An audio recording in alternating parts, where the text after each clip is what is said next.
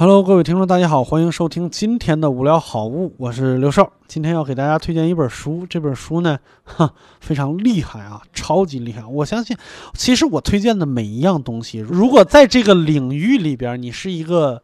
硬核的，甚至你都不用太硬核。你比如说，我推荐书的时候，你是一个；我推荐小说的时候，你是一个看小说的人，你都不会觉得这个东西有什么稀奇的。你觉得不啊，不就是那样吗？但是如果你从来没涉足过这个领域，我是强烈建议你去体验一下的。今天推荐的是一部中篇小说集，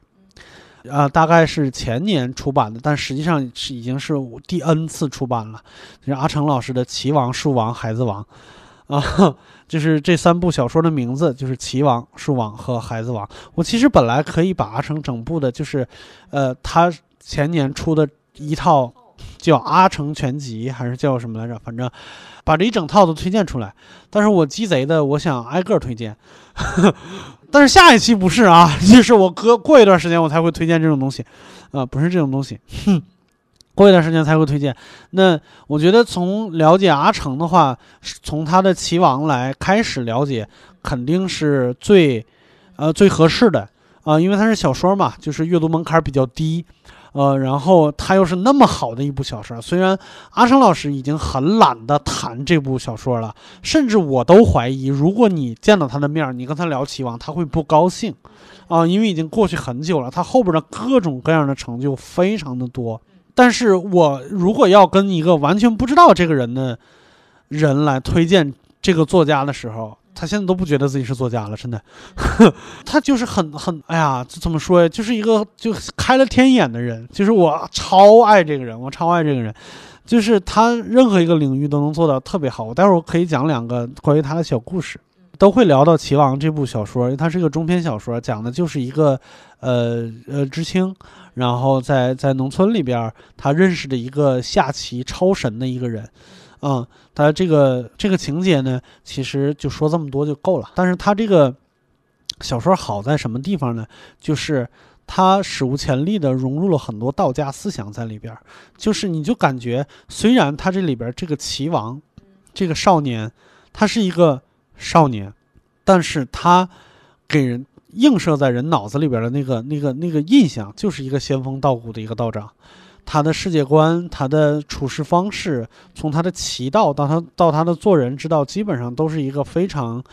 呃，非常道家的一一个一个方式，一个老仙人的那种感觉。然后后来再就是简单的说一下，就是他在最终高潮的，就是小说的最高潮的那部分，完成了一件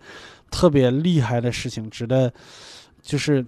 呃，情节非常紧凑，然后描写的非常引人入胜。阿成这个人，我还是想多介绍一下。如果你已经知道了这个人了，那其实没什么稀奇的。但是如果你不知道，我相信你在最近一段时间，如果能看到一些，比如说类似于关于脱口秀的，呃，历史的 中国脱口秀历史的描写里边，经常会讲到李诞老师，他少年时期在大学时期。对世世间万物都不感兴趣，直到他发现了阿成老师要在，呃，北京开一次见面会，然后他就坐了几十个小时的火车到北京，然后用他的话说叫远远的看着，不敢唱张口问什么问题，啊，他为什么有那么大的人格魅力？就是这个人真的是太通达了。我终于想到这个词，太通达了。我这么说就是，嗯，我的朋友闹的阳，他认识阿成的儿子，然后他在。呃，美国的时候曾经就是聊过一件事情，就是阿成老师刚刚到美国的时候，总要有一个生计，然后他就买了一本，就从那种垃圾站买了一本垃圾，那本垃圾是什么呢？就是呃上海大众的维修手册，然后他看了一个多月，然后认为自己能修车了，然后他就去就去修修修车厂应聘，然后被那个呃那个那是七十年代的事情。还是八十年代的事情，就是大家都不认为华人到到现在，大家都不认为华人懂车，大还都觉得华人嗯开车很烂，亚洲人开车很烂，就是，然后你说你要当维修工人，然后你你又没有任任何的修理汽车的教育背景，你就是拿了一本汽车的说明书或者维修手册，你就说你能修车了，不可能的，然后就毫无毫不留情面的拒绝了他，然后过了几个月。当这个老板去就是 downtown 办事儿的时候，突然发现开始就是有的车呀，看起来非常的有意思，非常的与众不同，就发现那个车的外观。嗯，加有的加了就自己改车，加了很多装饰条。这些装饰条呢是木头，有的是整个门换成了木头的，有的是其中一条被裁掉了，就是换成那种抛光，用我们说盘出来包了浆的那种桃木。